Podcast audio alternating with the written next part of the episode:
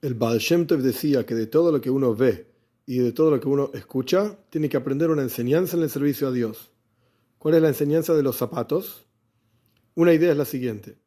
Los zapatos sirven para tener los pies sobre la tierra. Uno tiene que ser consciente que tiene que tener los pies sobre la tierra. No podemos soñar y pensar que volamos y que hacemos y que decimos. Uno tiene que tener, como quien dice, los pies sobre la tierra, ser realista.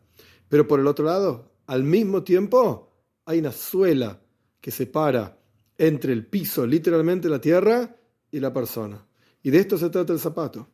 Tenemos que tener los pies sobre la tierra y ser realistas, pero saber que como seres humanos podemos vincularnos con Dios, trascender nuestras limitaciones de seres humanos y estar un poquitito más arriba del piso.